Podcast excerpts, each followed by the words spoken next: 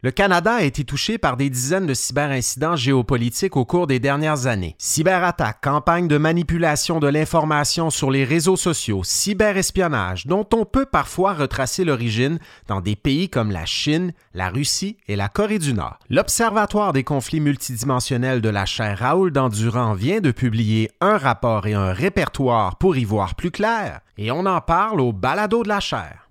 Puis ça rime en plus.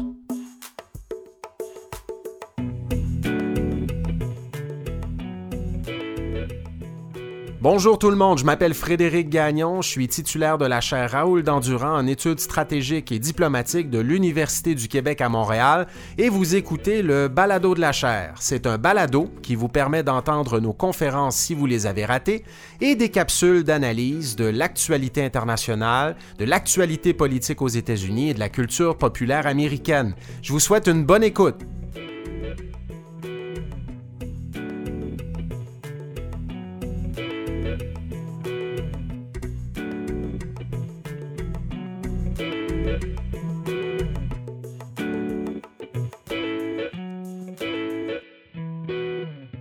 J'ai le bonheur de diriger euh, l'Observatoire des conflits multidimensionnels à la chaire Raoul d'Endurant.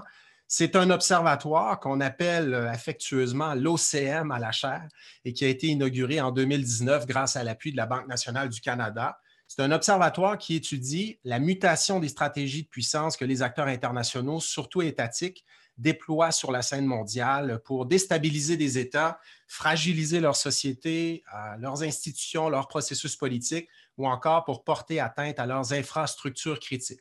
Les manipulations de l'information, les cyberattaques, les offensives géoéconomiques comme l'espionnage économique et l'ingérence politique et électorale font partie des phénomènes qu'on étudie à l'OCM et c'est dans cet esprit qu'on tient le webinaire d'aujourd'hui qui porte sur le thème des cyberincidents géopolitiques au Canada. Et c'est un webinaire qui sert de, de rampe de lancement, si je peux m'exprimer ainsi, pour euh, deux publications, deux contributions qu'on souhaite porter à votre attention aujourd'hui, des euh, contributions, des publications sur lesquelles on a travaillé au cours des derniers mois. D'une part, euh, depuis ce matin, sur le site Internet de la chaire Raoul d'Endurant, au www.dendurant.ucam.ca, vous pouvez retrouver un rapport d'une trentaine de pages intitulé cyberincidents géopolitiques au Canada. C'est un rapport disponible en, format PDF que je vous invite à consulter puisque c'est sur cette base qu'on va tenir le webinaire aujourd'hui. Au fond, on veut vous présenter les conclusions de ce rapport.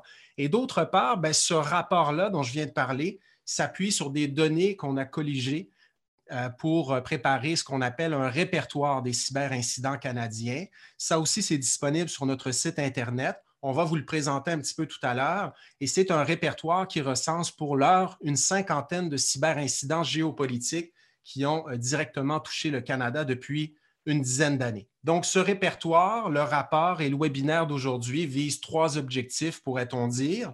On veut essayer de mieux définir le phénomène des cyberincidents géopolitiques dans le monde, mais on veut surtout voir ce que ça implique pour le Canada. Quelles sont les conséquences de ces phénomènes pour le, pour le Canada plus spécifiquement?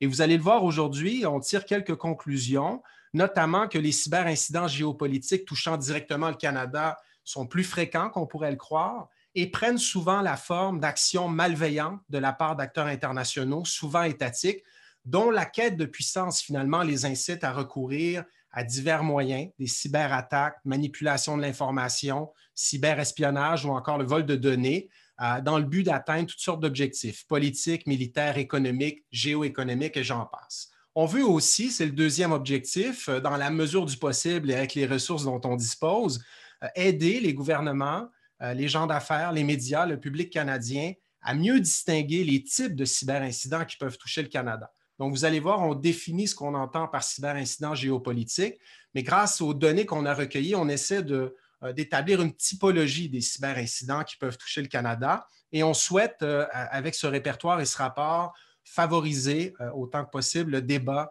sur les stratégies et les politiques nécessaires pour prévenir ces cyberincidents à l'avenir. Et les stratégies et les politiques pour les prévenir dépendent évidemment des types de cyberincidents dont on parle. Mais vous allez le voir, on va en parler aujourd'hui. Le rapport se concentre sur au moins trois réalités qui, selon nous, font du Canada un pays particulièrement vulnérable aux cyberincidents géopolitiques. D'abord, le cyberespionnage des entreprises canadiennes. Ensuite, les campagnes de désinformation qui visent le gouvernement du Canada ou les intérêts du Canada à l'étranger. Et finalement, les cyberattaques contre des organisations internationales dont le Canada est membre ou dont le Canada est le pays hôte. Et le troisième et dernier objectif de notre entreprise d'aujourd'hui et du répertoire surtout, c'est justement de répertorier les principaux cas concrets de cyberincidents géopolitiques qui ont touché le, Canada au cours des dernières années. Et on veut, grâce à ce répertoire, offrir aux Canadiens et aux Canadiennes une base de données qui peut être utile pour prévoir le type de cyberincident qui pourrait survenir à l'avenir. Donc aujourd'hui, dans le rapport, vous allez voir, on se concentre surtout sur trois cas emblématiques du phénomène et de la manière dont il touche le Canada. Mais le rapport n'est qu'un avant-goût, si je peux dire, de ce que vous retrouvez plus globalement dans le répertoire des cyberincidents. Euh, ce répertoire-là, on va le présenter tout à l'heure, euh, recense une cinquantaine de cyberincidents géopolitiques ayant touché le Canada au cours des dernières années. Et euh, on va le montrer tout à l'heure, ce, répertoire. C'est une base de données finalement qui permet de connaître un certain nombre de choses à propos de ces cyberincidents qui ont touché le Canada au cours des dernières années. Les années auxquelles on en a eu connaissance, les cibles de ces cyberincidents, ça peut être le secteur public, le secteur privé, la société civile. On essaie, comme je le disais tout à l'heure, de distinguer les types de cyberincidents qui ont touché le Canada. Parfois, c'est du cyberespionnage, parfois de la manipulation d'informations.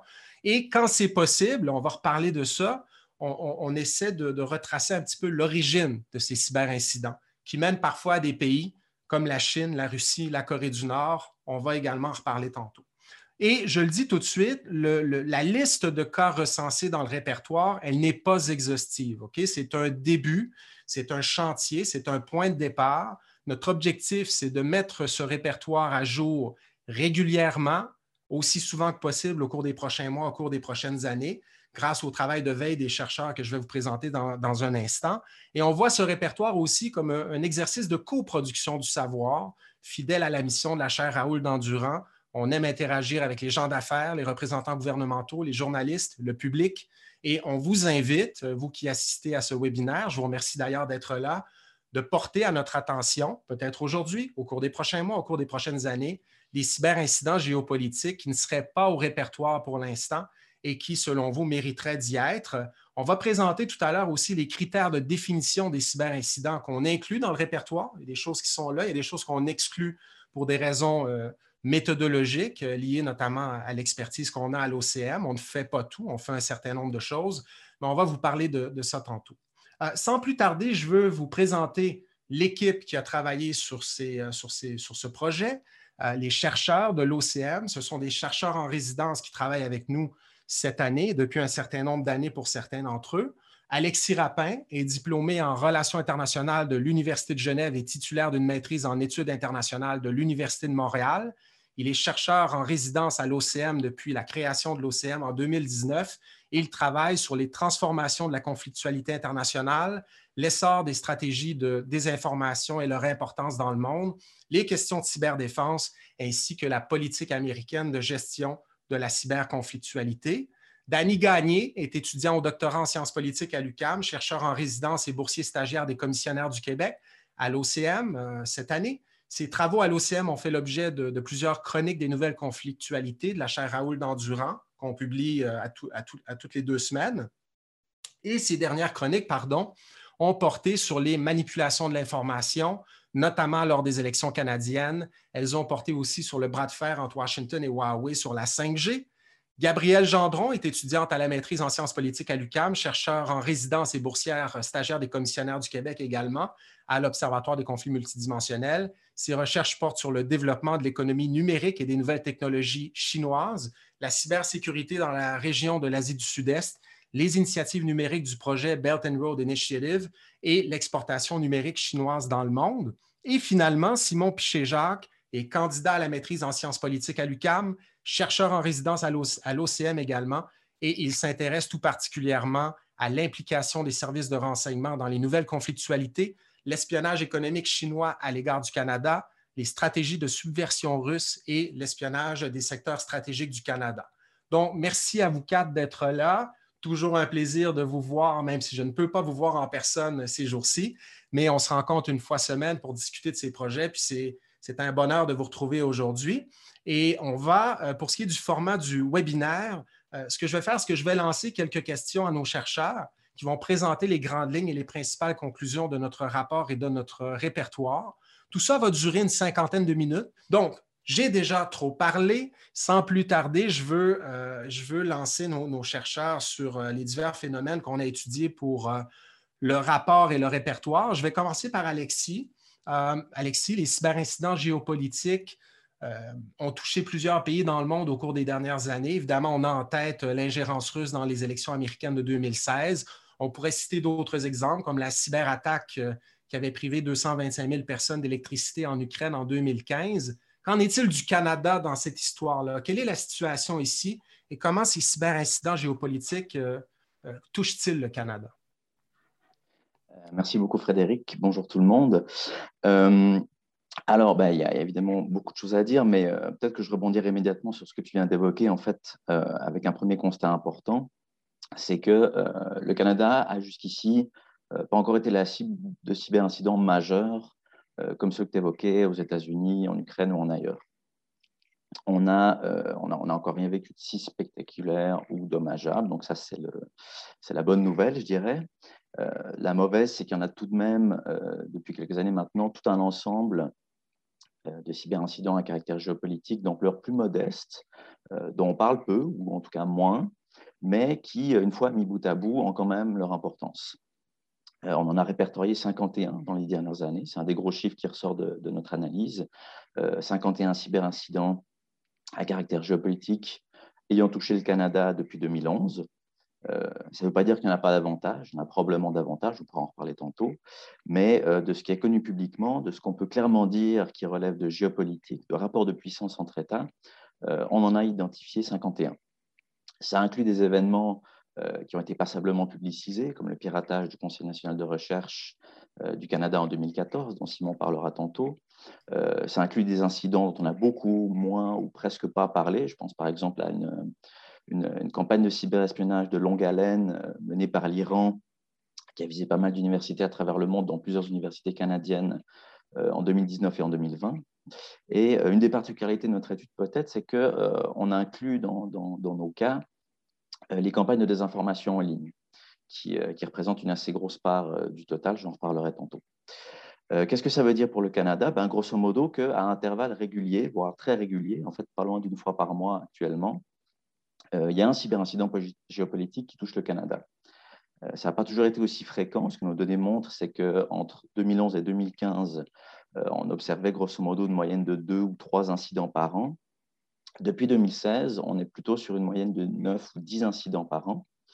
Donc, on voit que ça augmente. On verra si la tendance se maintient en 2021, évidemment, mais ce qu'on observe, c'est que la tendance, globalement, est à la hausse. Et je dis pas ça pour crier au loup, etc., mais c'est c'est un premier constat important à garder en tête. Quand on parle de cyberincident au Canada, euh, on ne parle pas de scénario hypothétique ou d'une menace lointaine à laquelle il faudrait penser euh, dans un futur proche. On parle de quelque chose qui se produit déjà assez régulièrement et en fait de, plus en plus euh, régulièrement. les gens qui nous regardent en ce moment nous entendent parler de cyberincidents géopolitiques depuis le début du webinaire. Peux-tu, si on veut définir ce qu'on entend par là, ben, justement nous dire ce qu'on entend par là et comment on définit euh, ce phénomène-là dans le rapport finalement? Alors, ben, c'est évidemment un peu euh, la question à mille pièces, hein, mais euh, ce qu'on entend par cyberincident ici, c'est des actions intentionnelles, malveillantes, circonscrites dans le temps et menées au moins en partie dans le cyberespace. Donc, donc c'est un, un, terme qui brasse assez large. Ça inclut à la fois les cyberattaques, euh, le vol de données, le, vol et le fuitage de données, des campagnes de désinformation aussi, etc. On a établi une typologie en fait avec différentes catégories d'incidents, huit catégories au total, on pourra en parler plus tard au besoin. Euh, ça inclut les incidents qui ont touché euh, aussi bien les pouvoirs publics canadiens que les entreprises canadiennes, les universités canadiennes, les simples citoyennes et citoyens, ou même des organismes internationaux basés au Canada, par exemple. Dans certains cas, c'est des incidents qui ont visé spécifiquement le Canada.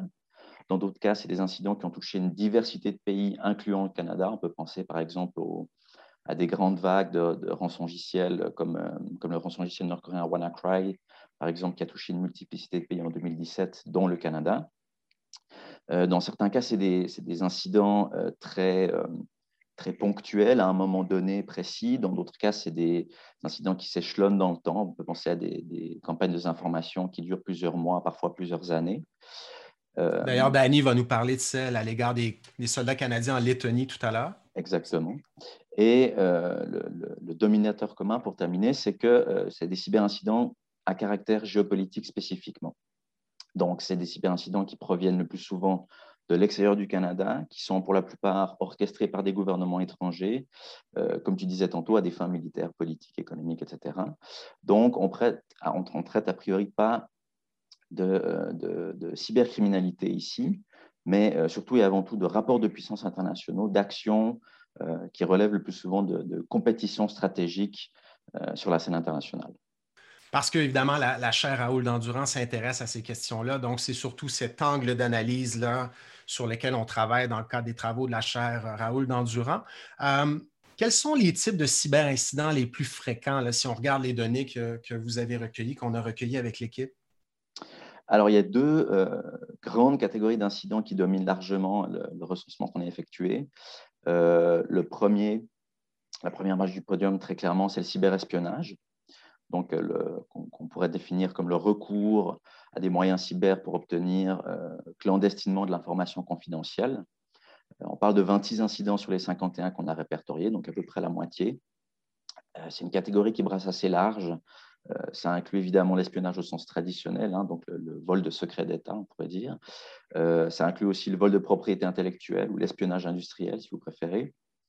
Et ça va même jusqu'à, euh, par exemple, la surveillance clandestine d'individus euh, qui vivent au Canada. On peut penser, par exemple, à des, à des réfugiés politiques, des dissidents qui sont espionnés par leur État d'origine euh, au Canada, par exemple. La seconde catégorie la plus fréquente, c'est les, campagnes de désinformation, ce qu'on a choisi d'appeler, nous, les manipulations de l'information, qui est un terme un peu plus, un peu plus spécifique, un peu plus académique. donc, à savoir la diffusion intentionnelle massive et coordonnée euh, de nouvelles fausses ou biaisées dans le cyberespace à des fins politiques euh, hostiles. donc, la définition des manipulations de l'information, des, campagnes d'information. cette catégorie-là recouvre 17 des 51 cyberincidents qu'on a répertoriés, donc environ un tiers. Et donc, on voit qu'avec ces deux catégories d'incidents-là, cyberespionnage et désinformation, on recouvre presque 85% de, l'ensemble de nos cas. Donc, ça donne déjà une assez bonne idée euh, du visage global de la cyberconflictualité euh, au Canada. Et euh, ça aussi, on a beaucoup, on a eu de, belles discussions à ce propos sur l'origine des cyberincidents, les auteurs des cyberattaques. Est-ce qu'il est possible de retracer l'origine de certains de ces cyberincidents? Et si oui, quels acteurs internationaux sont le plus souvent les auteurs des cyberattaques qu'on a répertoriées? Alors, bon, bah, c'est toujours une question euh, très délicate, hein, mais euh, si je vais droit au but, euh, il y a en somme quatre pays qui sont à l'origine la grosse majorité des cyberincidents qu'on a recensés. en premier lieu, la Russie, qui compte pour environ, pour 19 des, des, des, cyberincidents. en deuxième position, la Chine, 12 incidents. En troisième, l'Iran, 7 incidents. Et en quatrième, la Corée du Nord, 5 incidents. Et euh, si on fait le cumul, bah, ça couvre quand même 42 incidents sur 51. Donc, on voit qu'avec ces quatre pays-là, on tient une, bonne partie du total. Maintenant, euh, euh, comme tu disais tantôt, maintenant que j'ai créé un peu l'incident diplomatique en nommant expressément des pays, c'est là qu'il faut apporter la, la nuance importante d'usage. C'est qu'on parle ici de provenance géographique. Donc, des pays euh, d'où ont surgi ces incidents, si on peut dire, et non pas de la responsabilité politique de ces incidents, donc des acteurs et euh, le cas échéant des gouvernements qui seraient derrière. Donc, ce n'est pas parce que euh, les incidents que je viens de nommer proviennent de Chine, par exemple, que c'est nécessairement le gouvernement chinois qui est derrière, même si c'est bien souvent le cas. Et pourquoi on applique cette nuance je ne vais, pas rentrer dans, les, les, détails, mais c'est souvent difficile en fait de démontrer la responsabilité d'un État, ce qu'on appelle l'attribution euh, d'une cyberattaque ou d'un cyberincident. Euh, les services de renseignement le font, les firmes de cybersécurité le font parfois aussi, mais euh, ce n'est pas toujours rendu public, ce n'est pas toujours fait hors de tout doute, et surtout, c'est toujours très, très politique. Donc ici, pour notre part, on s'en tient plutôt à la dimension territoriale, Et sur le répertoire, par contre, on a un peu plus d'espace. On essaie de donner, quand il y en a, un maximum d'éléments d'information, j'ai de l'attribution par pays de, de chaque cyberincident. On a, beaucoup travaillé avec euh, Benoît Gagnon, qui est un ancien chercheur euh, de la chaire Raoul d'Endurant, avec lequel on, avait travaillé sur ces questions il y a, une dizaine d'années environ. Puis euh, il, travaille maintenant pour les commissionnaires du Québec. il y a le balado Vigile, notamment, que j'encourage les gens qui regardent le webinaire à, écouter, parce que c'est un, un, balado qui traite notamment de ces questions aussi. Et c'est toujours très, très difficile, évidemment, d'attribuer clairement la responsabilité de ces cyberattaques à un acteur en particulier. Quand on regarde ce qui s'est passé lors des élections de 2016 aussi, on le voit, des hackers russes ont commis ces, cyberattaques, euh, mais le, gouvernement russe et Vladimir Poutine en particulier nient toute implication dans, cette cyberattaque alors que les choses... Euh, alors que c'est peut-être le cas, mais c'est difficile évidemment d'établir la responsabilité, comme tu l'as bien dit, de ces cyberattaques à, des acteurs parfois. Euh, si on lit le rapport, Alexis, euh, quelles sont, disons, les, grandes conclusions qu'on doit retenir de ce rapport-là, les, trois tendances, disons, les principales tendances, je sais qu'il y en a trois parce que je l'ai lu, mais j'aimerais t'entendre là-dessus, quelles sont les, trois tendances, euh, principales tendances que l'on observe en, lien avec les conflits, pas les conflits, mais en lien avec le phénomène qu'on étudie là-dedans? Euh, alors, bon, bah, il y a évidemment plein de constats à tirer. 51 hein. incidents, c'est quand même beaucoup, donc on peut en, tirer plein de, conclusions. Mais euh, on a effectivement voulu, dans le rapport, mettre en évidence trois tendances majeures qu'on trouvait intéressantes euh, pour réfléchir à la situation au Canada. la première tendance, elle se rapporte au type de cyberincident le plus fréquent, donc, comme je disais tantôt, le cyberespionnage ce qu'on observe, en fait, c'est que la cible la plus fréquente de cyberespionnage au Canada, tu en parlais euh, en introduction, euh, c'est à première vue pas le, gouvernement ou les forces armées, comme c'est souvent le cas ailleurs, mais plutôt euh, le domaine de la recherche et le développement. Mm-hmm. Donc, on parle ici des universités, des centres de recherche, des entreprises, des fleurons industriels canadiens, etc. il y aurait bon, des nuances à appliquer, mais grosso modo, près de trois quarts des cas de cyberespionnage qu'on a recensés euh, relève euh, de, vol de propriété intellectuelle, en fait, donc de cyberespionnage industriel ou économique. Il y a une variété de secteurs visés, euh, mais on voit que, sans surprise, les convoitises se concentrent surtout autour des domaines à valeur stratégique, où le Canada a un savoir-faire particulier. Je pense à l'aérospatial, à l'énergie, à l'industrie minière notamment. Donc ça, c'est une, première tendance majeure, une très forte prévalence du, du cyberespionnage industriel. Simon vous en parlera davantage tantôt. Euh, la deuxième tendance importante qu'on a observée, elle porte plutôt sur les campagnes de désinformation et le fait euh, euh, qu'il y a pas mal de campagnes de désinformation en fait, qui, parlent du Canada, mais assez peu qui cherchent spécifiquement à influencer l'opinion publique canadienne. Ce qu'on observe le plus souvent, en fait, c'est des, des, campagnes de désinformation qui cherchent à ternir l'image du Canada à l'international auprès d'un public étranger euh, par exemple, dans des pays où des, soldats canadiens sont déployés, on peut penser à, la, Lettonie, euh, à l'Ukraine. Dany en parlera tantôt. Donc ça, c'est la deuxième tendance, en somme, c'est l'idée que le Canada est souvent une, cible de, campagne de désinformation et peut-être pas si souvent un public cible de campagne de désinformation. Et une troisième tendance importante qui est un peu, euh, qui est un peu similaire, en fait, c'est le fait qu'on observe tout un ensemble de cyberincidents qui ne vise pas spécifiquement le Canada, mais qui touche le Canada parce qu'il héberge des entités euh, qui présentent un intérêt stratégique. Euh, parfois, c'est des organisations internationales qui sont piratées par des pays tiers, euh, comme c'était le cas de l'Organisation mondiale antidopage, par exemple, ou de l'OACI, dont Gabriel parlera tantôt, qui sont tous deux des organisations basées à, à Montréal et qui ont fait l'objet de, cyberattaques dans les, dans les, dernières années. Euh, parfois, c'est des individus, comme je le disais, par exemple des activistes d'origine étrangère établis au Canada, euh, qui sont euh, espionnés, surveillés par leur pays d'origine. Et parfois, c'est juste des, infrastructures critiques. En fait, on peut penser par exemple au réseau électrique, réseau électrique canadien, notamment, que des hackers russes ont visité en 2019 euh, pas parce qu'ils en voulaient au Canada, mais parce qu'ils euh, voulaient évaluer les vulnérabilités des infrastructures américaines. Et on voyait que le Canada fournissait pas mal d'électricité aux voisins.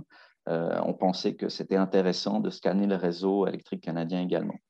Donc ça, ce serait la troisième tendance, ce qu'on qu'on a appelé dans le rapport en fait l'impact du statut de pays hôte du Canada et les, retombées collatérales que ce statut de pays hôte peut produire sur le Canada. Je passe un peu rapidement là-dessus, hein, il y a évidemment bien plus à dire, mais j'encourage les gens à aller voir le rapport si ça les intéresse. On détaille beaucoup plus ces enjeux-là dans le document en ligne. Merci Alexis. Donc, la première partie du rapport euh, met la table. On a là-dedans des données un petit peu plus globales, euh, issues du répertoire sur le nombre de, cyberincidents, l'origine des cyberincidents quand c'est possible d'en retracer justement les, traces, si je peux m'exprimer ainsi. Euh, donc, le portrait un peu plus global dans la première partie. Et dans les pages qui suivent dans ce rapport, ce qu'on fait, c'est qu'on brosse un portrait de certains cas assez emblématiques, plus précis de ce phénomène plus global qu'on décrit dans la première partie du rapport. Et donc, je vais me tourner vers euh, Simon, Dany et Gabriel, qui avaient, euh, qui avaient comme mandat de présenter des cas un petit peu plus précis de ces phénomènes-là. Et ils ont décidé de se pencher sur des cas assez emblématiques euh, et qui permettent de voir concrètement quelle forme ces cyberincidents peuvent prendre, quelle forme ces cyberattaques peuvent prendre. On va commencer par Simon Piché-Jacques qui s'est penché sur une opération de cyberespionnage, justement, une opération d'envergure, l'attaque de 2014 contre le Conseil national de recherche du Canada, qui est, on pourrait le dire, l'épine dorsale canadienne en matière d'innovation et de recherche et de développement. Donc, Simon, tu t'es penché sur ce, sur ce cas. Peux-tu nous rappeler l'importance de ce cyberincident, en quoi il a consisté et pourquoi c'était intéressant de le traiter dans le rapport? Merci Frédéric. Euh, oui, absolument. Le, cas du Conseil national de recherche est, euh, selon moi, un incontournable dans sa catégorie euh, parce qu'il bon, traite d'un sujet qui, qui mérite d'être approfondi et aussi de retenir l'attention de la population canadienne. Euh, ce cyberincident-là a révélé une tendance qui existait et euh, qui existait toujours depuis euh, plusieurs années, qui coûte des millions de dollars chaque année au Canada. Et là, je parle du ciblage persistant des secteurs stratégiques. Comme Alexis en a parlé un peu plus tôt, par secteur stratégique, on parle entre autres de la biotechnologie, on parle des télécommunications, on parle du nucléaire, de l'aérospatial, de la métallurgie, et la liste se poursuit. Euh, donc, ce sont tous les secteurs qui attirent la convoitise d'acteurs étrangers. Euh, pour ce qui est du cas maintenant, euh, pour vous mettre un petit peu en contexte, donc, on se retrouve à l'été 2014. les relations entre Ottawa et Pékin sont plutôt tendues parce que le Canada tarde à signer un traité bilatéral en matière d'investissement étranger et vient aussi d'imposer une nouvelle sanction économique contre des sociétés d'État chinoises. Bref, les relations diplomatiques ne sont pas optimales et euh, Stephen Harper va justement demander à son ministre des Affaires étrangères euh, de se rendre en Chine pour préparer le terrain à sa prochaine visite en fin d'année. Rien de tout ça va se passer comme prévu euh, parce que le Conseil du Trésor va annoncer soudainement que la Chine vient d'orchestrer une importante opération de cyberespionnage contre le Conseil national de recherche. À ce moment-là, tout le monde retourne chez soi et euh, le rapprochement diplomatique va échouer. Euh, d'après le bilan officiel de l'événement, euh, qui n'a pas été si détaillé que ça, soit dit en passant, c'est un groupe de pirates informatiques commandité par la Chine qui a ouvert une brèche dans les réseaux du Conseil national en utilisant un logiciel malveillant contenu dans un courriel. À partir de là, les pirates ont pu se procurer, une tonne de renseignements sur des projets, euh, des programmes de recherche en cours et euh, aussi sur des données personnelles d'employés. Euh, par contre, on ne sait toujours pas si les manœuvres de la Chine ont réussi, mais on sait par contre que les pirates ont eu un accès énorme à des quantités d'informations classifiées. ensuite de ça, le gouvernement canadien ben, a aussitôt procédé à la fermeture des réseaux informatiques du Conseil national par mesure préventive. la Chine, elle, pour sa part, ben, elle a nié toutes les allégations contre elle. Puis, ben, le Canada, au final, a dû finalement débourser 32,5 millions de dollars pour euh, rétablir les réseaux informatiques. Aussi, juste pour, euh, peut-être juste pour clarifier avant de terminer la présentation de l'incident, euh, pour ceux et celles qui ne sont pas très familiers avec le Conseil national de recherche, comme Frédéric l'a dit, dites-vous que c'est littéralement l'épine dorsale du Canada en matière d'innovation et de recherche et développement. Euh, les employés qui travaillent sur, euh, des, ils travaillent sur des technologies à la fine pointe de technologie euh, qui ont une très grande valeur stratégique, comme les satellites, les OGM, les systèmes de communication quantique. Et d'ailleurs, plusieurs ont affirmé, après l'intrusion des, Chinois dans le Conseil national de, sécurité, national de recherche, que ce sont les systèmes d'information quantique qui étaient dans la mire de la Chine. parce que la quantique ben, prévoit révolutionner le cyberespace en offrant un système de communication qui est pratiquement inviolable. Donc, c'est un cas qui se déroule en, 2014, ça fait quand même un certain nombre d'années. Euh, qu'est-ce que ce cas-là nous dit sur le cyberespionnage, peut-être chinois, euh, aujourd'hui en sol canadien?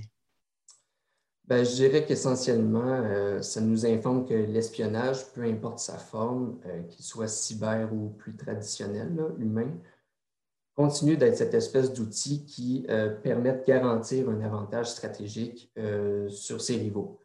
Euh, dans chaque domaine où il y a euh, l'aspect de concurrence, où il y a une concurrence féroce, ben, il y a de l'espionnage finalement.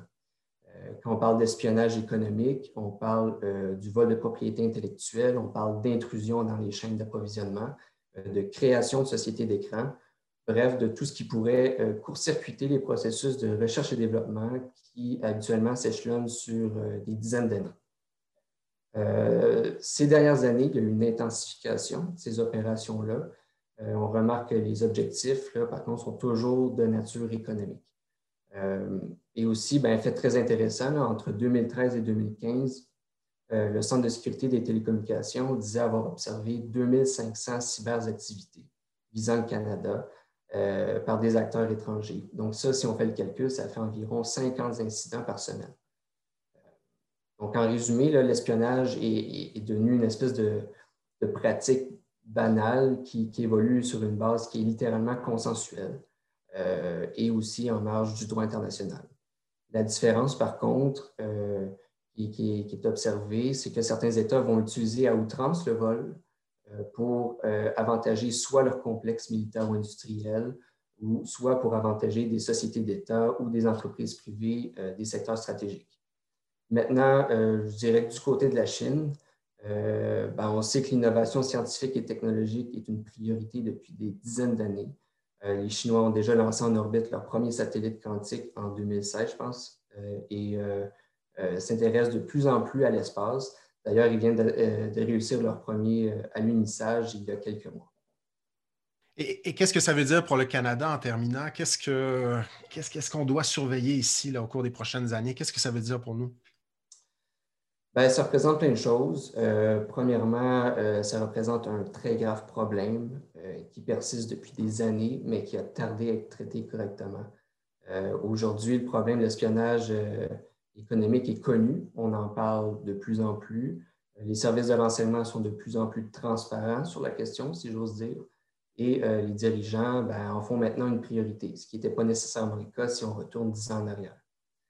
Maintenant, ce que ça implique euh, pour le Canada, ben, c'est que le Canada doit être conscient que les rivalités géoéconomiques sont devenues les nouvelles rivalités guerrières contemporaines. Euh, que, la protection des secteurs stratégiques, ben, finalement, fait partie des juridictions de la sécurité nationale.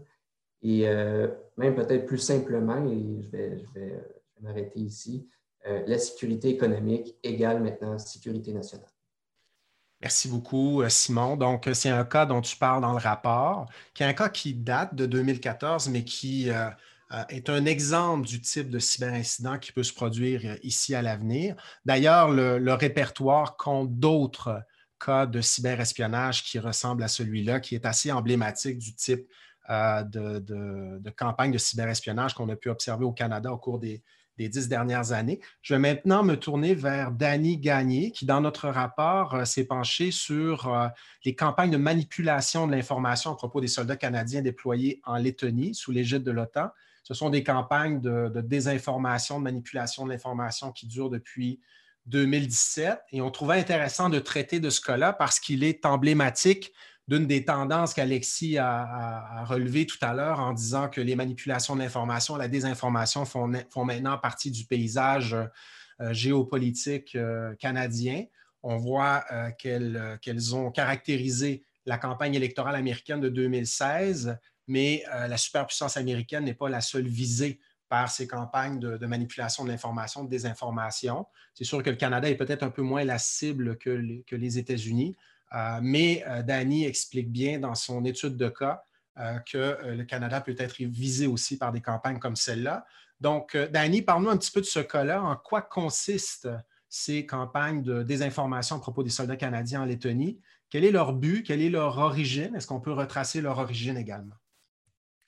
Euh, merci beaucoup, Frédéric. Euh, tu, as, bien planté le, décor pour moi. Donc, on parle d'une opération de l'OTAN euh, qui va commencer à l'été 2017, l'opération Reassurance. et puis, on parle de 450 soldats canadiens qui vont être déployés en Lettonie. Bon, ils vont être là pour des, bien sûr, pour des efforts de dissuasion. Ils vont être là pour faire des exercices avec la population locale et ils vont participer à la modernisation des installations euh, de la base de donc où ils vont être hébergés pendant cette mission-là. Euh, donc, 450 soldats environ, rien pour bouleverser l'équilibre des puissances dans la région. On parle de peut-être à peu près 50 000 soldats russes de l'autre côté de la frontière. Euh, donc, d'apparence inoffensive, cette mission-là, mais on va se rendre compte très rapidement que euh, ça va déclencher une réponse sous la forme d'une campagne de désinformation. Euh, donc, il va commencer en juin 2017. Donc, juste avant l'arrivée des troupes canadiennes, en fait, juste quatre jours avant l'arrivée des troupes canadiennes, euh, il va y avoir une première fausse nouvelle qui va faire son apparition, donc dans laquelle, bon, c'est une fausse nouvelle qui est publiée en ligne, et puis, c'est euh, dans, des, dans des médias euh, lettons russophones. Donc, le, public cible est assez, est assez clair dans, dans l'histoire. donc, qu'est-ce qu'on va retrouver dans cette fausse nouvelle-là? On va nous dire qu'il y a 12 soldats canadiens des forces spéciales qui auraient perdu la vie dans des combats dans le Donbass ukrainien. Donc, bien sûr, le Canada n'est pas dans le Donbass ukrainien. Il y a des soldats canadiens en Ukraine, ils sont loin des opérations de combat. Et euh, donc, premièrement, cette partie-là de la nouvelle est fausse. Deuxièmement, on va, euh, comme preuve, on va nous présenter des clichés de soldats canadiens qui portent un cercueil. Euh, ce sont des clichés qui viennent, en fait, c'est des clichés qui ont été pris pendant la guerre d'Irak. Donc, on va monter cette petite histoire-là, un peu si on veut, pour planter une graine, pour dire la population, si les, soldats canadiens font ça en Ukraine, qu'est-ce qu'ils s'en viennent faire chez nous? C'est quoi le but de ce déploiement-là? Donc, ce petit déclic-là euh, qui, va, qui va précéder en fait l'arrivée des troupes canadiennes. Euh, ensuite, on va assister à une campagne de désinformation qui va durer donc à peu près un an, euh, avec une série de fausses nouvelles qui va quand même débouler assez rapidement.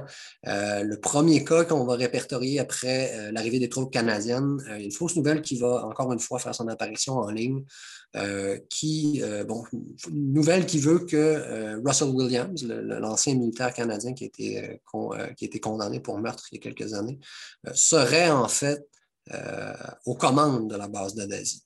Donc déjà, il y a cette espèce de, volonté de nous faire croire que oh, on, a, une espèce de brute sanguinaire, si on veut, euh, qui est à la, charge de cette base-là. Ensuite, euh, on va avoir plusieurs nouvelles. Donc, par, exemple, on va nous dire bon, les, soldats canadiens sont déployés dans la capitale Riga, ils se promènent avec des armes chargées, ils intimident la population. Euh, on va dire, euh, ils habitent dans des appartements de luxe euh, aux frais des contribuables lettons. Ils consomment de l'alcool, ils sont malpropres, ils sont, on va vraiment les présenter comme des parasites. Et puis, on va toujours appuyer avec des clichés hors contexte ou qui viennent de d'autres théâtres d'opération ou c'est des événements qui ont été, des fois, qui, sont, qui ont été faits par d'autres forces euh, armées qui n'ont absolument rien à voir avec la, mission de l'OTAN euh, en Lettonie. Donc, il y a vraiment cette, euh, cette, volonté-là de créer un, climat de, désinformation pour discréditer les forces canadiennes. Bon, évidemment, on sait que ça se passe beaucoup sur les médias sociaux, mais dans le cas dont tu parles, est-ce que ça s'est fait essentiellement là ou également dans des médias un petit peu plus traditionnels, des journaux, des quotidiens, tout ça? Euh, on parle vraiment donc d'une campagne, euh, comme tu le disais, sur les médias sociaux. Euh, ça peut être de la publicité qu'on va, qu'on va acheter sur Facebook, par exemple, pour faire des, un peu le, rôle de, pamphlétaire, si on veut. Et la grande majorité de, ces informations-là, de ces articles-là, on va les retrouver sur des, sites Internet. Donc, les médias les, médias euh, euh, officiels, si on veut, ne vont pas nécessairement toucher euh, à ces nouvelles-là, ou s'ils le font, ça va être pour faire du, fact-checking en bon français. Donc, ils vont essayer de, démentir ces, faits-là. Et qu'est-ce que le, le, cas que tu as étudié nous dit plus généralement sur les manipulations de l'information et les campagnes de désinformation dans le monde aujourd'hui? Ben, c'est certain que le, cas de la Lettonie, il est important pour plusieurs raisons. Bon, déjà en partant, si on prend ce pays-là, on parle d'un pays qui a à peu près 37% euh, de la population qui parle russe, qui est majoritairement concentrée dans l'est du pays.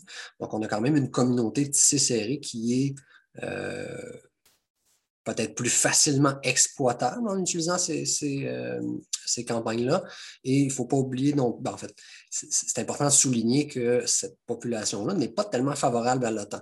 La majorité de la population lettonne est favorable à l'OTAN, mais pour ce qui est de l'Est du pays, euh, l'OTAN peut être vue un peu comme une force d'occupation.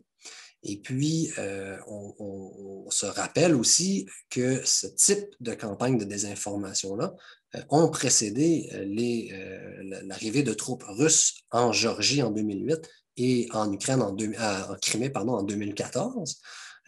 Donc, c'est dans, ces deux opérations-là, c'était le, premier, le, premier acte de, cette, qui, est devenu par la suite un mouvement de troupes conventionnel.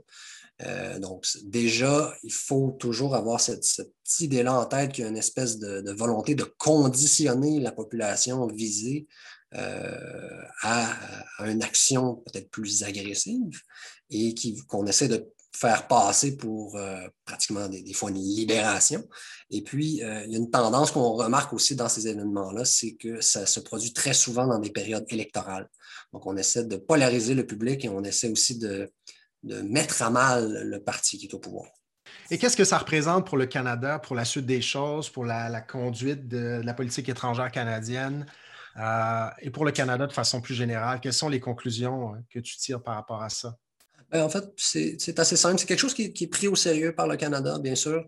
Euh, qu'est-ce qu'on a remarqué dans le cas de la Lettonie? C'est on, s'est rapidement rendu compte qu'on devait euh, assigner des, soldats carrément à faire un, travail de veille sur les médias sociaux, chose qu'ils n'étaient pas vraiment outillés pour faire, c'est-à-dire euh, faire le tour des médias sociaux, voir ces nouvelles-là et euh, être capable de les démentir et de communiquer avec le gouvernement letton aussi pour les aider à faire ce, travail-là pour rétablir les faits. Et aussi, qu'est-ce qu'on s'est rendu compte dans le cas letton, c'est que ce n'est pas juste un déploiement de troupes militaires, ça devient aussi une opération de relations publiques. Et puis, qu'est-ce qu'on a fait, euh, par exemple, dans le Coléton, euh, c'est qu'on a dû organiser des activités euh, qui, pour en fait inviter la population sur la base pour leur montrer c'était quoi la nature des activités, qu'est-ce que les soldats faisaient là, simplement parler avec les soldats pour apprendre à les connaître et voir qu'il n'y a pas de menace. Donc, c'est des choses que les soldats canadiens et même les soldats de, l'OTAN déployés partout en Europe ne sont pas nécessairement habitués à ça. Donc, ça, demande un changement de mentalité. Merci beaucoup, Danny. Euh, tout à l'heure, Alexis disait que parfois ces cyberincidents touchent le Canada parce que le Canada est membre d'organisations internationales ou est le pays hôte euh, de certaines organisations internationales importantes dans le monde. Et Gabrielle Gendron, a contribué au rapport et elle a choisi, pour illustrer euh, cette tendance qu'Alexis a mentionnée tantôt, elle a choisi d'étudier euh, un cas qui est la cyberattaque de 2016 contre l'Organisation de l'aviation civile internationale, dont le siège se trouve à Montréal. On se souvient qu'on avait parlé de cette attaque-là. Mais euh, Gabriel, peux-tu nous rappeler en quoi elle avait consisté, cette attaque? Et je pense que c'est utile d'y revenir parce que ça illustre la tendance qu'Alexis a, mentionnée tout à l'heure. Merci, Gabriel.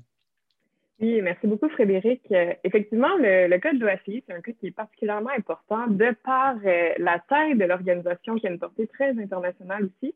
Mais aussi, moi, ce qui m'a fasciné, c'est qu'on a été capable d'attribuer précisément qui avait fait la cyberattaque, qui est assez fascinant parce que, comme ça a été mentionné euh, précédemment, parfois c'est vraiment une origine, mais là, on a trouvé le groupe à qui, qui, qui, a fait la cyberattaque, en fait. Donc, en 2016, le s'est fait avertir comme quoi deux de ses euh, serveurs étaient compromis.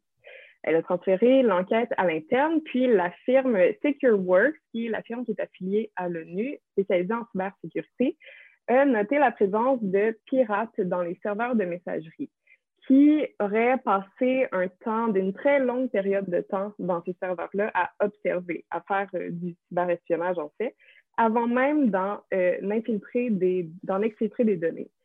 C'est une technique qu'on appelle euh, une attaque par point d'eau, en fait, qui était probablement le, le meilleur type d'attaque à utiliser dans le cas de l'OACI, parce que l'OACI génère énormément de trafic à l'intérieur de ses serveurs, trafic à l'international aussi. Une attaque par point d'eau consiste à euh, placer un logiciel malveillant dans un site qui est fréquemment visité par les personnes visées. Elle s'infecte d'elle-même, puis ensuite elle propage le, euh, virus à l'intérieur même des serveurs.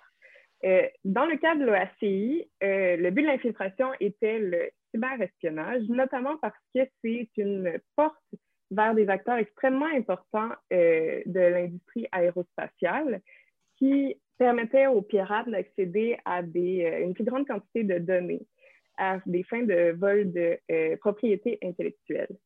Il n'y a rien vraiment qui a été confirmé au niveau du bilan de ce qui a été euh, dérobé. Par contre, il y a des analyses qui démontrent que les pirates ont très fort probablement eu accès à, des documents d'aviation importants qui étaient sur les serveurs, qui leur a permis d'atteindre des organisations aériennes à l'international ainsi que des euh, plateformes appartenant à différents gouvernements. Puis, on constate aussi qu'il euh, y a plus de 2000 identifiants et mots de passe qui ont été dérobés des de 2000 individus qui transitaient sur les serveurs de l'OACI. Donc, ça, c'est le cas. Et qu'est-ce que ça nous dit, ce cas-là, de façon plus générale, sur l'évolution du, du cyberespionnage euh, aujourd'hui. C'est un cas de cyberespionnage aussi, un peu comme celui. Ben, ce n'est pas tout à fait la même chose que celui dont, mm-hmm. Simon nous a parlé, mais un peu le même genre de technique qui est employé pour d'autres raisons. Qu'est-ce que ça nous dit de façon plus générale sur euh, le cyberespionnage dans le monde? Oui, ben, effectivement, là, c'est l'attribution qui est importante dans ce cas-ci. C'est parce qu'on a été capable de dire que le, le, groupe de hackers est un groupe de hackers chinois. Emissary Panda, qui est connu depuis 2010 pour faire des campagnes de très longue haleine visant des organisations internationales euh, dans le domaine de l'aérospatiale, de la défense, technologie, énergie et finance. Ils ont utilisé le même schéma à travers le monde pour des organisations internationales qui ont utilisé à l'OACI. Euh, puis ici, ce qui est intéressant, c'est bien, Simon a couvert ça euh, quand même assez en détail, mais ça démontre encore une fois que la Chine cherche à s'accaparer des données de nature plus technologique. C'est loin d'être une première qu'elle fait des opérations de cyberespionnage dans, de telles organisations puis dans ces industries-là, mais ça montre aussi euh, qu'elle est équipée à faire des opérations qui sont complexes, comme dans le cas de l'OACI, qui était de longue haleine. Donc, c'est euh, assez intéressant. Ça, ça démontre encore une fois, dans sa quête d'autosuffisance technologique, que la Chine est équipée, mais aussi euh, cherche ces données-là. Merci beaucoup. Et qu'est-ce que ça représente pour le Canada, tout ça? Plus particulièrement? Bon, on sait qu'il y a, bon, on va nommer les choses, il y a quand même, euh, il y a quand même euh, des querelles importantes entre le Canada et la Chine en ce moment. Euh, pour des raisons dont on parle dans l'actualité internationale. Je ne veux pas trop m'étendre là-dessus parce que je, veux que vous laissiez tout le temps nécessaire pour présenter ce sur, ce sur, quoi vous avez travaillé, mais on peut imaginer que dans le contexte de ces rivalités, des pays comme la Chine aient recours à ce type d'outils euh, pour affronter le Canada sans l'affronter trop ouvertement. Donc, qu'est-ce que ça veut dire pour le Canada tout ça, le fait qu'on n'hésite pas à recourir à ces techniques-là maintenant? Hmm. Ben, ça pousse le Canada, en fait, à chercher à avoir des, je pense, des systèmes de sécurité qui sont adaptés à la Chine, adaptés aussi aux compétences chinoises en matière de euh, cyberespionnage. Par exemple, dans le cas de l'OACI, le Canada était le pays hôte. Donc, par, même si on visait une organisation qui était internationale, on a réussi à s'accaparer des données de résidents canadiens. Donc, je pense que c'est vraiment, euh, ça pousse à être alerte, ça pousse à peut-être réviser les systèmes de sécurité aussi, puis à ne pas prendre pour acquis que même si l'organisation n'est pas euh, a priori canadienne, puis même est internationale, elle est en territoire canadien, donc euh, de faire vraiment être plus alerte à ça. Merci beaucoup, Gabriel. Donc, les trois cas que Simon, Dany et Gabriel viennent de présenter font partie de la cinquantaine de cyberincidents géopolitiques présentés dans le, répertoire euh, plus global qui est disponible sur notre site Internet. Alexis, j'aimerais te relancer un petit peu sur ce répertoire. Euh, quelle était l'idée derrière ce répertoire? Euh, quel était notre objectif avec ça? J'aimerais qu'on revienne un petit peu là-dessus. Et je vais te relancer un petit peu aussi sur ce qu'on peut trouver dans ce répertoire-là, les catégorisations. On peut parler un petit peu de la méthodologie aussi qui a mené à la sélection des cas. Qu'est-ce qu'on traite là-dedans? Qu'est-ce qu'on ne traite pas? Ah, parce que je sais que les gens à la maison vont peut-être regarder ça et dire Ah, il manque tel cyberincident, mais il y a peut-être une raison pour laquelle il ne s'y trouve pas. Et bon, plusieurs questions, mais peux-tu revenir sur la, genèse du projet et qu'est-ce qui nous a motivés au départ? Alors, ben, pour ce qui est d'un peu de l'origine du projet, l'idée qui a présidé à, ce projet-là, cette base de données puis à ce rapport, euh, dans le fond, euh, ce dont on s'est rendu compte quand, l'OCM a commencé à travailler sur les enjeux cyber au Canada, c'est que euh, nos discussions avec les gens euh, étaient souvent conjuguées au futur. On parlait aux gens de cyberattaques étatiques contre le Canada et les phrases commençaient souvent par le jour où ça arrivera à trois petits points. Or, ce que nous, on voyait, c'est que ça arrivait déjà. Il y avait déjà d'assez grosses attaques contre le Canada et, et, depuis un bon petit bout de temps déjà, en fait. Mais euh, ce constat-là n'était pas acquis euh, dans l'esprit du grand public canadien. On restait souvent dans le domaine, de, dans le registre de l'hypothétique, de la menace future, euh, ou alors quand on en parlait, on s'en tenait souvent un peu à la dimension technique, technologique de ces incidents, ce, qui, ce qui laissait un peu flotter l'idée que voilà, la cybersécurité était avant tout une affaire de, d'experts, de geeks, si je peux dire, et donc il n'y avait pas nécessairement besoin d'un débat public un peu plus vigoureux sur ces questions. Euh, donc, partant de là, ben, on a voulu en fait proposer euh, au grand public un outil, une plateforme qui, euh, un, ben, recenserait, mettrait en évidence à un seul endroit, au même endroit, en fait, les épisodes marquants de la cybersécurité ou la cyberinsécurité, si vous voulez, au Canada, et deux, qui aiderait à comprendre en termes non barbares, si je peux dire, les retombées sociopolitiques de ces, de ces événements, de ces cyberincidents. Donc, pour ce faire, on est parti sur l'idée d'une base de données euh, en libre accès, vulgarisatrice, euh, aussi exhaustive que possible, que les gens, euh, les, Canadiennes et Canadiens, simples citoyens, ou les journalistes, ou les chercheurs, ou même des décideurs, pourraient aller consulter pour trouver des éléments factuels de base sur les cyberincidents. Est-ce qu'il y en a souvent? Est-ce que euh, qui, est-ce qu'ils visent, est-ce qu'on sait d'où ils proviennent, avec quel degré de certitude, etc. etc. Et donc, c'était ça notre idée euh, avec le répertoire. Euh, la créature a maintenant pris vie, vous l'avez devant les yeux, on va voir si elle remplit efficacement sa fonction ou non. Mais j'invite en tout cas les personnes intéressées à aller jeter un œil, se promener un peu dessus et nous laisser savoir si, l'expérience est concluante.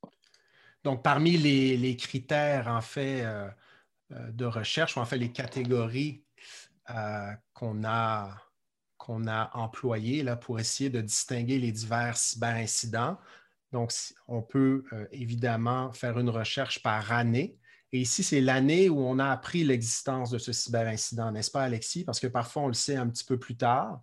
Et euh, on peut y aller par année, donc on peut y aller par type de cible, société civile, secteur public, secteur privé, les organisations internationales comme l'OACI, dont Gabriel vient de nous parler.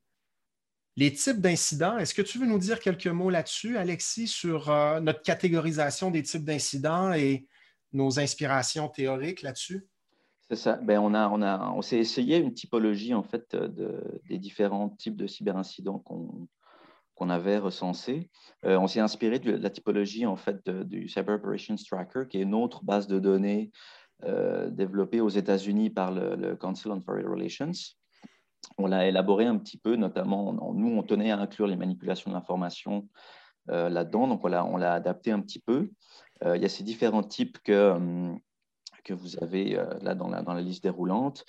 si vous voulez en apprendre plus sur leur définition, qu'est-ce qu'ils décrivent exactement, juste au-dessus, on voit qu'il y a le petit, en haut à droite, on voit qu'il y a le petit onglet méthodologie, où en fait, il y a une, si vous l'ouvrez, voilà, il y a plusieurs sections en accordéon qui s'agrandissent. Et tout en bas, en fait, il y a la typologie des incidents et leur définition qu'on peut ouvrir pour aller voir les définitions, la source des définitions, qu'est-ce que ça, qu'est-ce que ça décrit. Parfait. Et euh, je sais, j'en ai parlé en introduction. Évidemment, les gens iront peut-être voir le répertoire et peut-être qu'ils et elles diront il manque un cyberincident. Euh, pourquoi celui-ci n'est-il pas là? Pourquoi celui-là est là et pas un autre? Euh, jusqu'à quel point ce, répertoire est-il exhaustif, Alexis? Alors, ben, c'est évidemment la grande question. Hein. Est-ce qu'on a recensé vraiment tous les cyberincidents géopolitiques qui ont touché le Canada? Je vais casser suspense tout de suite. Vraisemblablement pas. Euh, pour plusieurs raisons. la première, très simple, c'est qu'on n'est pas dans le secret des dieux. le répertoire et le rapport sont basés sur des sources ouvertes. on ne sait pas plus de choses que ce qui a été rendu, public sur, sur ces événements. Donc, nous, dans le fond, on compile de l'information plus qu'on en crée. Hein. On n'est pas, des, enquêteurs ou des fact-finders. Donc, euh, s'il y a eu un cyberincident contre le gouvernement fédéral qui est classé top secret, euh, nous, on ne sait pas plus que le reste du monde. Et euh, ça m'amène à, seconde, une seconde raison, en fait, à savoir qu'il y a un certain nombre d'incitations, en fait, pour pas mal d'entités à ne pas publiciser l'existence d'un cyberincident. Euh, pour une entreprise, par exemple, on ne veut pas nécessairement euh, donner une mauvaise image auprès des investisseurs en, révélant qu'on s'est fait, fait hacker, qu'on a perdu des données. Euh, pour un gouvernement, on ne veut pas forcément laisser les pays alliés avec qui on échange du renseignement penser que nos systèmes informatiques sont une passoire, etc. je dis pas du tout que c'est ça qui se passe au Canada, hein, mais pour, pour, donner un peu des exemples à gros traits de pourquoi il y a souvent pas mal de réticence à publiciser l'existence de cyberincidents. Ce qui me ramène donc un peu au, bottom line. Euh, pour le répertoire, on s'est forcé de recenser tous les événements qui sont sortis sur la scène publique, dont on a connaissance, mais il y en a vraisemblablement aussi tout un ensemble euh, qui n'ont jamais été révélés, qui n'ont pas encore été révélés, et donc qui ne figurent pas encore dans le répertoire. Euh, on garde l'œil ouvert, il sera mis à jour fréquemment, on espère y ajouter tout ce qui est raisonnablement possible d'y ajouter à l'avenir. Et parmi les, 50 quelques cas qu'on retrouve dans le répertoire, ben, moi, il y en a un qui a retenu mon attention, le, piratage du site des forces canadiennes, euh, le site force.ca. C'est un incident survenu en novembre 2016. Donc, le site euh, des forces canadiennes a été piraté. On ne connaît pas l'origine, en tout cas présumée, de ce cyberincident. On sait par contre que le lien menait, le lien du site menait temporairement les visiteurs vers une page du gouvernement chinois qui affiche entre autres des déclarations des ministres du gouvernement chinois et leurs activités. J'ai envie, pour terminer euh, notre première partie du webinaire, de vous demander de me nommer ou de me, parler d'un autre cas chacun qui a particulièrement piqué votre, votre, curiosité, qui se retrouve dans le répertoire. Je vais commencer par Gabriel, tiens. Oui, euh, moi, c'est Cloud Hopper. C'est une opération qui a duré pendant 12 ans qui est énorme. C'est une, opération de cyberespionnage qui visait encore le domaine de la finance, et télécommunications, qui était liée au euh, ministère de la Sécurité chinois, euh, Sécurité d'État chinois, pardon. Puis euh, récemment, quand même, les États-Unis ont accusé deux individus aussi qui étaient les pirates principaux dans cette campagne de cyberespionnage. Donc, je trouve ça assez fascinant qu'on puisse qu'on puisse vraiment accuser, puis une, attribution qui est très, très précise aussi pour une telle campagne. Merci, Gabriel. Simon? Oui, moi, je vais y aller euh, peut-être sans grande surprise avec Nortel, euh, un cas qui est emblématique euh, parce que c'est peut-être, je dirais, la première fois ou peut-être la deuxième fois qu'on entendait véritablement parler d'opérations d'espionnage chinois en sol canadien, peut-être même depuis le, le rapport Sidewinder de la GRC du SCRS à la fin des années 90. Euh, Nortel, ben, on se rappelle, c'était le géant des Canadiens des télécommunications à l'époque qui a fait faillite en, 2009 suite à, des années d'opérations euh, d'espionnage chinois. Euh, dans ce cas-là, non seulement les Chinois avaient accaparé des données sensibles de l'entreprise par des logiciels malveillants, mais avaient également mis sur écoute certains employés, avaient utilisé de jeunes étudiants embauchés. Euh, euh, bref, euh, il y avait aussi également, pardon, utilisé des, toutes sortes de, stratagèmes multidimensionnels. Bref, la Chine s'était servie d'un réseau assez large. Et ça, ben, ça nous informe que la Chine met justement sur un réseau diversifié pour accomplir ses objectifs plutôt clandestins plusieurs incidents ont montré dans, les dernières années que euh, ben, le, renseignement chinois utilisait des, stagiaires, des journalistes, des étudiants au doctorat, des scientifiques. Donc, il bénéficie d'un réseau d'espions qui n'exerce pas nécessairement euh, la profession à la base.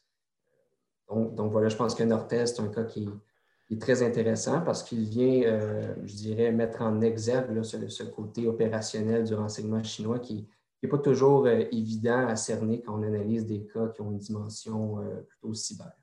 Merci Simon. Ça se retrouve aussi dans le répertoire. Danny? quelque chose que je trouve, en fait, sur lequel j'aimerais apporter l'attention du public, on, a souvent cette espèce d'impression de, qu'on parle de films de James Bond, euh, mais il y a des cas euh, qui sont peut-être moins sexy, mais qui sont toujours, euh, tant qu'à moi, très intéressants, très importants. je pense depuis quelques années à des questions, bon, des, incidents qui sont souvent attribués à, la Corée du Nord pour des, questions de piratage d'institutions financières dans le but de simplement financer l'État nord-coréen qui est frappé d'une myriade de sanctions économiques. Donc, il y a besoin de, trouver des façons de contourner le système, euh, le, système légal, si on veut, pour, pour se maintenir à flot. Donc, par exemple, il y a un, cas qui est, arrivé en 2017. Il y a plusieurs banques canadiennes, les banques en tant que telles, le, nom n'a pas été divulgué, euh, qui ont été victimes d'une campagne massive de, de rançon donc, ou de pas de, excusez-moi, de, malware.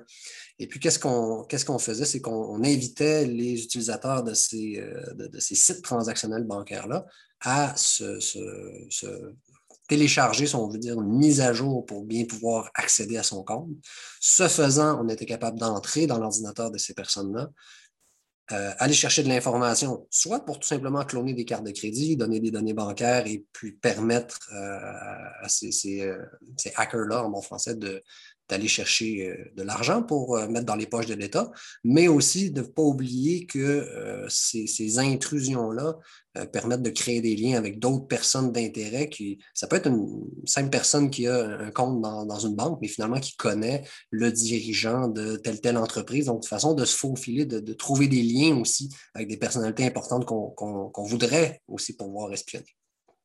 Merci beaucoup, Danny. Alexis, pour terminer. Euh, ben, je pense qu'un cas euh, immanquable, c'est les opérations de cyberespionnage contre les, organismes de recherche canadiens euh, qui ont travaillé sur la COVID-19 l'année dernière, en fait. ce n'est pas encore entièrement clair tout ce qui s'est passé. Comme je disais tantôt, on voit qu'il y a pas mal d'incitations à entretenir le secret hein, autour de, de ces cyberincidents-là. Mais on sait qu'il y a au moins une firme pharmaceutique canadienne qui a été victime d'une cyberintrusion en avril 2020. Euh, un peu plus tard, en juillet, Ottawa s'est associé au Royaume-Uni, aux États-Unis pour accuser publiquement la Russie de cyberespionnage en lien avec la recherche sur la COVID-19. Euh, on ne sait pas si ces accusations recouvrent le premier incident ou si ça en dénote encore d'autres, mais bon, il faut souligner que c'est euh, assez rare que les autorités canadiennes attribuent publiquement des cyberattaques, donc ça en dit long quand même sur l'importance qui a été accordée à l'incident par Ottawa. Et plus tard encore, en novembre, dernier, Microsoft a annoncé qu'ils avaient observé euh, la Russie et la Corée du Nord mener une seconde vague de cyberespionnage contre la recherche euh, sur la COVID-19 qui aurait touché plusieurs pays, dont le Canada. Euh, voilà, on ne sait pas à quel point ces, différentes tentatives ont été fructueuses ou non, s'il y a des connaissances ou des données précieuses qui ont été dérobées ou non, mais on, on, voit qu'il y a vraiment eu des efforts persistants pour collecter l'information. Et donc, c'est c'est intéressant parce que ça nous montre aussi que même en temps, de pandémie, euh, tous les coups sont permis quelque part. Parce que le webinaire d'aujourd'hui, c'est une étape, ce n'est pas la fin du processus. Euh, euh, je remercie à cet égard Alexis, Simon, Dany, Gabriel d'avoir présenté les grandes lignes du rapport et du répertoire sur les cyberincidents géopolitiques au Canada qu'on vous propose sur le site Internet La chaire Raoul d'Endurant depuis ce matin au www.endurant.ucam.ca. J'aimerais remercier aussi en terminant euh, la Banque nationale du Canada et son président et chef de la direction, M. Louis Vachon, pour l'appui aux travaux de l'OCM. Je veux remercier aussi l'équipe administrative la chaire Raoul d'Endurant, Ivana Michelin, Françoise Conéa et Louis Collerette, sans qui, euh, je pense que mes collègues seront d'accord, il n'aurait pas été possible de mener à bien ces projets-là, de publier en tout cas ce rapport aussi rapidement qu'on a pu le faire. Et je vous invite en terminant à nous suivre euh, sur les médias sociaux, Facebook, Twitter, Instagram, LinkedIn. Voilà, c'est journée pédagogique aujourd'hui. Je vois qu'il n'y a pas eu trop euh, d'enfants qui ont interrompu les, présentations des uns et des autres. Ça ne s'est pas produit chez nous. Je suis content de, ça. Euh, ça peut arriver parfois. Mais je vous remercie beaucoup. à la prochaine, puis au plaisir de vous voir en personne surtout. Ça s'en vient probablement. Merci beaucoup. Merci aux chercheurs, puis on se revoit bientôt.